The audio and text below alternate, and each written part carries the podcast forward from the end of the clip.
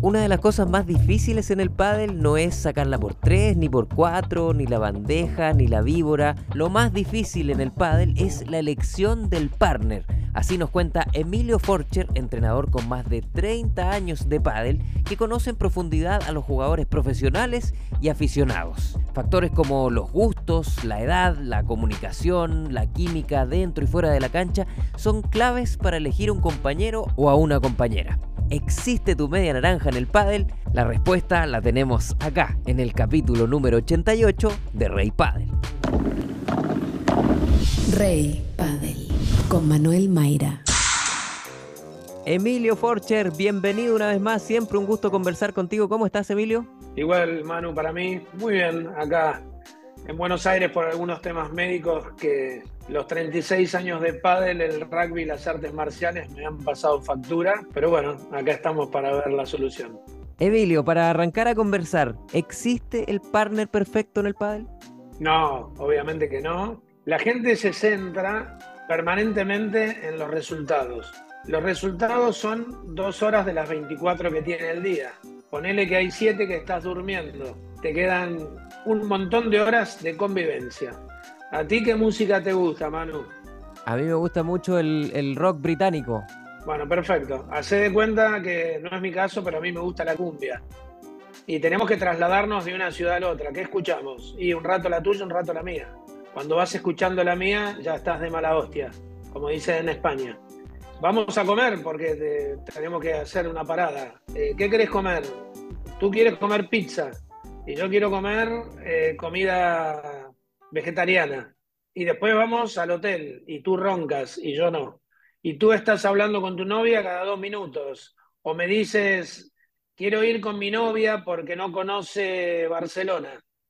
Es que tenemos que estar juntos y hay que planificar el partido. Bueno, tío, tú estás casado, pero es otra edad la que tenemos. Y ni hablar de, cosas más personales, de higiene, de horarios de ir al baño, de quién elige la cama cuando llega. Entonces, no, no es si me gusta tu salida de pared, es un montón de cosas que hacen a la convivencia, que son más horas las que estamos viviendo juntos de lo que yo aprovecho de tu juego. Me imagino que, claro, los resultados cuando andan bien pueden opacar un montón de cosas de, las que tú dices, de la convivencia, de los gustos, pero cuando los resultados no andan tan bien, ahí aparecen todas estas cosas, ¿no? No solamente los resultados son importantes, sino Acabo de hacer un reel en todas mis redes sociales donde Gonzalo Rubio y Alex Arroyo le ganan a los número uno, a Coelho y Tapia, y sin embargo se separan. Entonces ahí te muestra que hay cosas más allá del rendimiento. Cuando se juntaron dijimos, esa es la pareja, esa es la combinación ideal en una pareja, y sin embargo se separan. ¿Y qué explica, por ejemplo, en ese caso, Emilio, donde los resultados andaban bien, pero se separan igual? Bueno, en las parejas no es, a mí me gustaría jugar con tal jugador. En las parejas influyen si un jugador me llama y está mejor ubicado en el ranking y me permite saltear una ronda o estar preclasificado cuatro o cinco puestos más arriba. Influye si tiene un sponsor que lo comparte conmigo y yo ya tengo una entrada de dinero que es importante, que quizás eh, de octavos a cuartos me quedo con el sponsor porque la diferencia que me da el sponsor es mucho mayor a la que puedo llegar a ganar estando entre un octavo y un cuarto. Hay, hay muchas cosas que van más allá al nivel de juego. Cuando un jugador te llama, lo primero que haces es tomar sus puntos y los tuyos y ver cómo saldría preclasificado. Esto es así. Entonces, son tantas cosas que intervienen en la elección de tu compañero que no es solamente su juego, obviamente. Te tiene que gustar, tenés que estar seguro. Tú fíjate en los torneos, ¿cuántos jugadores hay que ante un globo no se dan vuelta para ver lo que hace el compañero?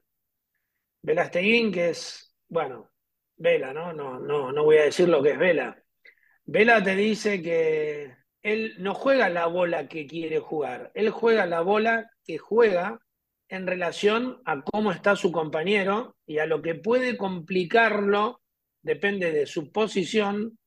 Entonces, Juan Martín Díaz, uno de los tres mejores jugadores de la historia, juega adelantado. O sea que si juega adelantado, vos no podés jugar una bola paralela. Pues si vos jugás una bola paralela y la persona que tiene enfrente la juega en diagonal, te gana el, corredor que dejó Juan Martín estando adelantado. Entonces, eh, te puede gustar mucho el jugador, pero si no, si la táctica no es a la que tú estás acostumbrada o a lo que se ponen de acuerdo, también falla. Por eso es muy, muy importante el coach para hablar, para tratar de que ensamblen sus juegos. Chingoto Navarro, ¿qué te parece esa paleta, esa pareja? A mí me parece una pareja buenísima. Ahora, es Chingoto el que juega para Paquito. O sea, Chingoto para mí es uno de los mejores jugadores de derecha por lejos, donde si ves las planillas de errores no forzados es mínima. Y bueno, lo que hace Chingoto es jugar para su compañero, para que su compañero defina y él saber que tiene que darle la seguridad para que Chingoto arriesgue con su cuchilla, salga por tres. Hoy están poniendo las canchas más lentas para que los games no sean a dos o tres pelotas y que un partido no se acabe en 40 minutos. Entonces, el protagonismo, el ego, bueno, siempre el jugador del partido es él y la gente no se da cuenta que soy yo el que, el que se rompe y que, y que juega el 80% de las pelotas para que él le quede flotando. Alguna vez le dije al Bebe Auguste, yéndonos muchos años para atrás, que el Bebe jugó con Ale Lazagues, con Maru.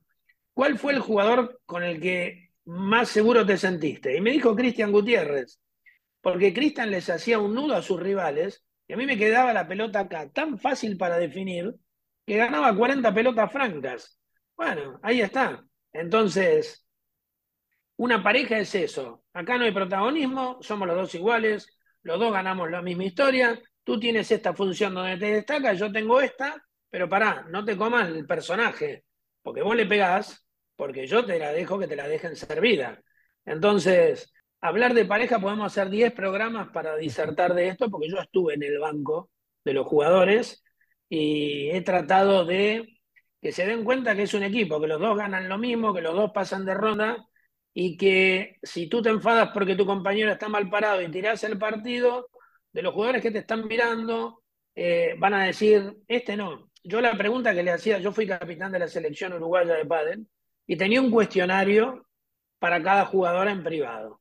Cuando vos eh, estás 4-0 arriba en el tercero, ¿con quién estás seguro que lo ganás y con quién pensás que lo podés perder?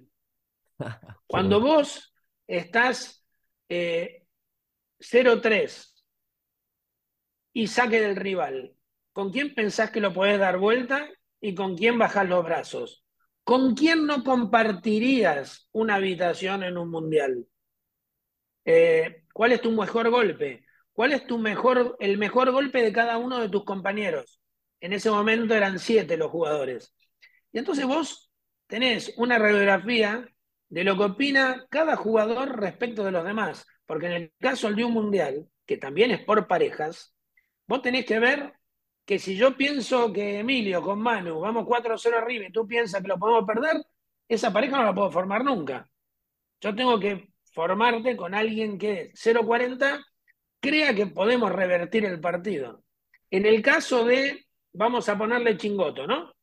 Chingoto jugó con Mike Yanguas el FIP Platinum. Los dos derechas. Hay dos jugadores que quieren retirarse jugando al revés, Chingoto y Sancho Gutiérrez. Eh, entonces, si vos querés jugar al revés, y en el caso de Chingoto, porque Sancho no lo hace habitualmente, Chingoto tampoco, pero gana un FIP y le gana a Moyano y a Cisco Gil, ¿no? No le gana a, ti y a mí. Eh, él que sabe de revés, porque ya juega de revés, ¿cómo crees vos que va a elegir su compañero? Te, hago la pregunta en serio para que esto sea un ida y vuelta. ¿Qué buscaría Chingoto en el compañero? Que defina, ¿no? Que tenga potencia. Entonces, jugó con Tello y con Paquito. Entonces, es muy difícil si él quiere cambiar. Vos tenés que elegir, según tu tipo de juego, tu compañero. Y ahí viene, eh, si tú estás casado y el chaval, como dicen en España, está de novio y el gusto musical y el gusto de la convivencia, y si eh, eh, te acuestas tarde, te acuestas temprano. Entonces, no es fácil este le pega duro y voy con él. No, pero hay 10 veces, hay 10 cosas más que me va a llevar a un conflicto eterno. Che, me dormí a las 10 y eran las 12 y vos no habías llegado. Eso, eso ocurre un mini break en la conversa con nuestro partner Tony Bet, un sitio de apuestas deportivas con más de 10 años de experiencia. En Tony Bet puedes jugar en línea desde cualquier parte del mundo en un entorno seguro, justo y confiable. Sigue el Instagram arroba tonybet-cl y juega responsablemente en tonybet.com, porque los mejores deportes están en TonyBet. Oye, Emilio, y, en el mundo aficionado ocurre mucho que, que, cuando una pareja pierde, tú le preguntas a uno y dice, no, perdió mi compañero. En el mundo profesional pasa igual, porque uno no lo ve públicamente ese tipo de declaraciones, pero lo sienten, lo dicen en, en a puerta cerrada. ¿En un 50% o en un 60%? Siempre. Eso es lo bueno que tiene el padre. Siempre perdí por culpa de mi compañero, pero permanentemente, permanentemente. No, pero pará vos cerraste un montón de bolas. Sí, porque él nunca apuró en, ninguna. O sea, mete la pelota adentro o, eh, bueno, no quiero nombrar jugadores, eh, pero grandes amigos y superestrellas. Estos chicos creen que jugar al pádel es pegarle la pelota fuerte y no tienen idea de cómo se juega. Yo estoy entrenando eh, en este momento bastante gente que juega bien, que vienen a entrenar porque yo trabajo con planillas, con videos, en cámara lenta para marcar errores. Y yo le digo, lo primero que tenés que aprender es a entender el deporte. Pero para, para, yo ya gané torneos. Sí, sí, pero no entendés el deporte. Porque no es solamente pegar y correr. Hay cambios de ritmo, hay ángulos, hay momentos donde se hace una cosa. Bueno, yo me acuerdo, por ejemplo, que eh, uno de los reportajes que le hice a los jugadores se lo hice Arturo Coelho jugando en previa, que ya metía cuadro, no, cuadro, sí, cuadro, no. A mí me encantaba, porque yo voy a todas las previas cuando viajo por Europa. Y la primera pregunta que le hago es, ¿cómo jugás un punto de oro? Y él me dice, cuando todos la cuidan hay que prenderla a fuego. Me encantó. Y entonces yo dije, este es el jugador que me gusta. Eh, ahora, vamos a jugar, Manu. Vamos a jugar mañana. Vamos cinco iguales, tercer set. Hace dos horas y media que estamos corriendo. Y yo te digo, Manu, punto de oro, por favor, jugala segura. No vamos a cerrar acá y quedarnos afuera. Y vos me decís, es que yo creo que metiéndola adentro, ellos no van a errar y nos van a terminar ganando el punto ellos. Yo siempre digo, hay parejas para meter la pelota adentro y que se equivoque el rival, y parejas donde si no nos jugamos el todo por el todo, Lebrón, Galán, Coelho, Tapia. Si no, si no vas a 200, no ganás. Porque a, meter la pelota, olvídate. Bueno, esos planteos de que tú me dices, juguémonosla, y yo te digo, no la erremos nosotros, ya está, ya está. Porque si se hace lo tuyo y vos le errás, o hace lo mío y nos la ganan, se acabó el tema. Porque estuvimos dos horas, 40 minutos jugando y nos fuimos con las manos vacías. O porque tú me hiciste caso a mí o yo te hice caso a vos. Entonces, mirá cuántas cosas vamos sumando que hacen a la pareja. Y hoy las parejas, las dos parejas que no se van a separar, son Dinero y Estupa, y Coelho y Tapia. Todas las demás se van a separar. ¿Por qué? Porque saben que no llegan.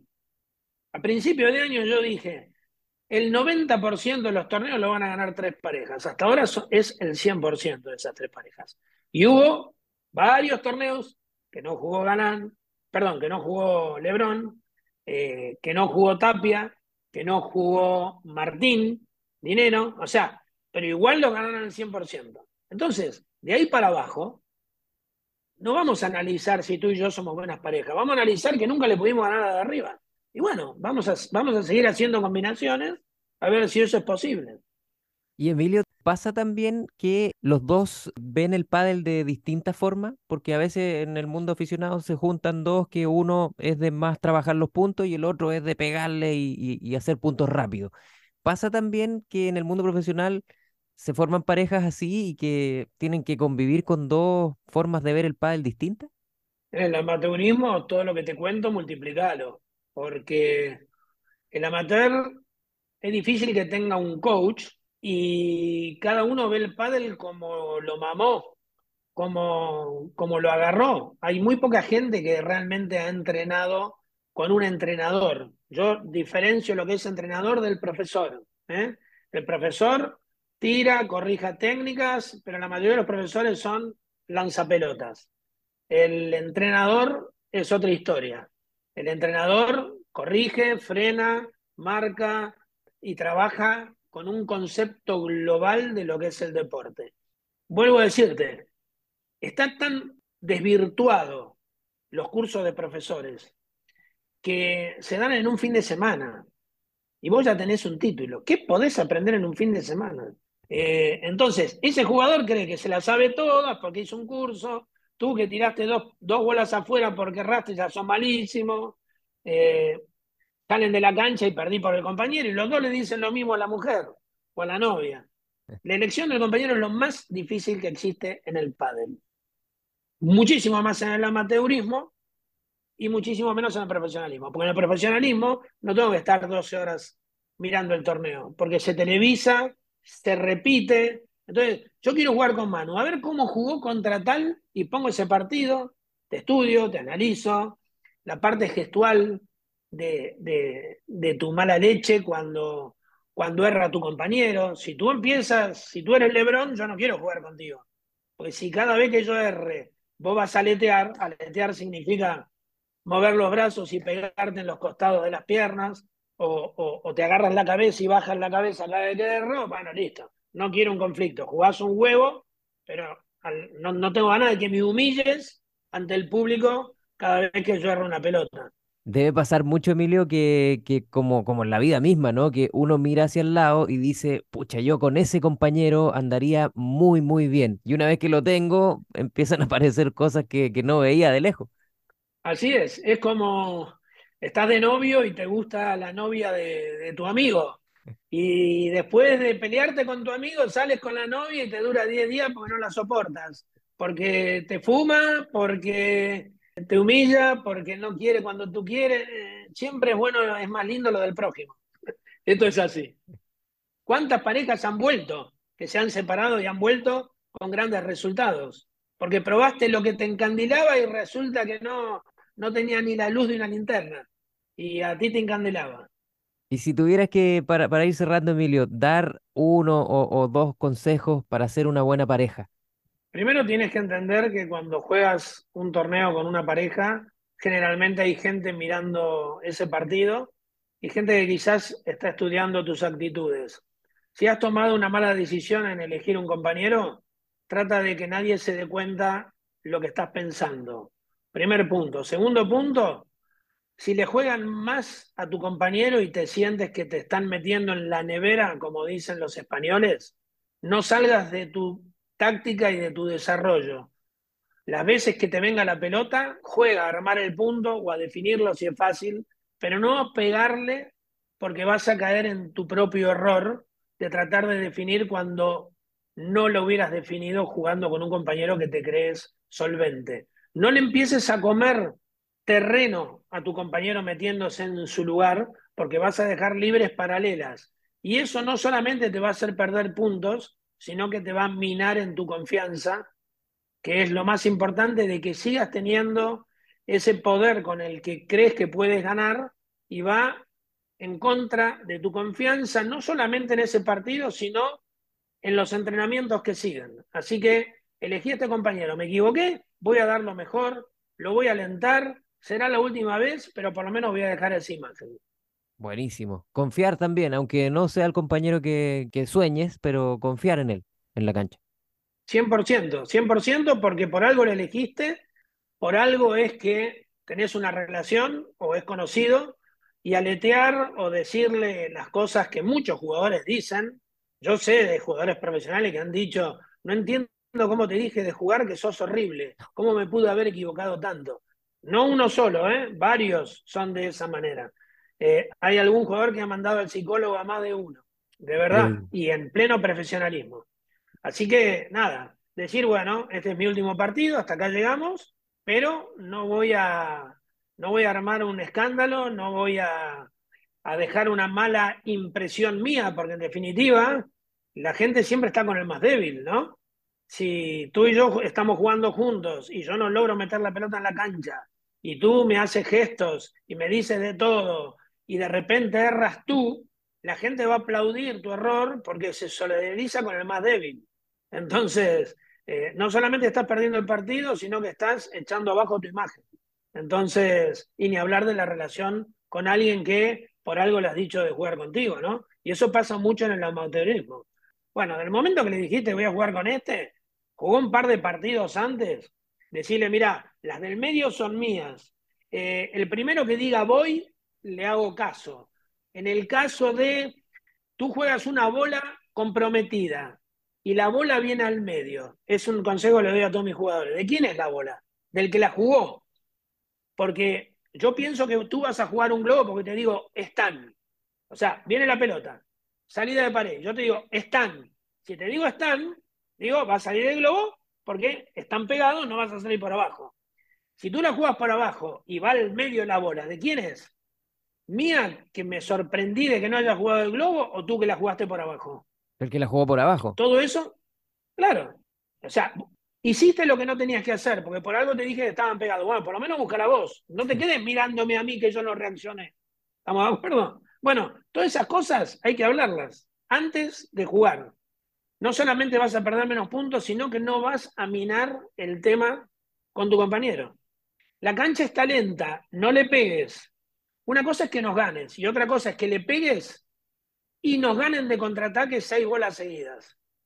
Eh, lo peor es cuando tú tienes una bola para definir y te la defines de contraataque. Es lo peor. Porque si tú te paraste y le dejaste dos metros al costado y te la metió, aplaudís. Ahora, si tú le pegas, te vendiste y te la saca, ahí esa te da más bronca, ¿no es cierto? Ni hablar a tu compañero.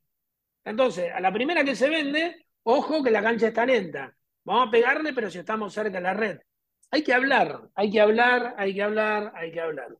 Yo soy coach hasta de jugadoras de quinta, de quinta. Y estoy en la silla y damos vuelta a partidos por hablar. Hay que hablar.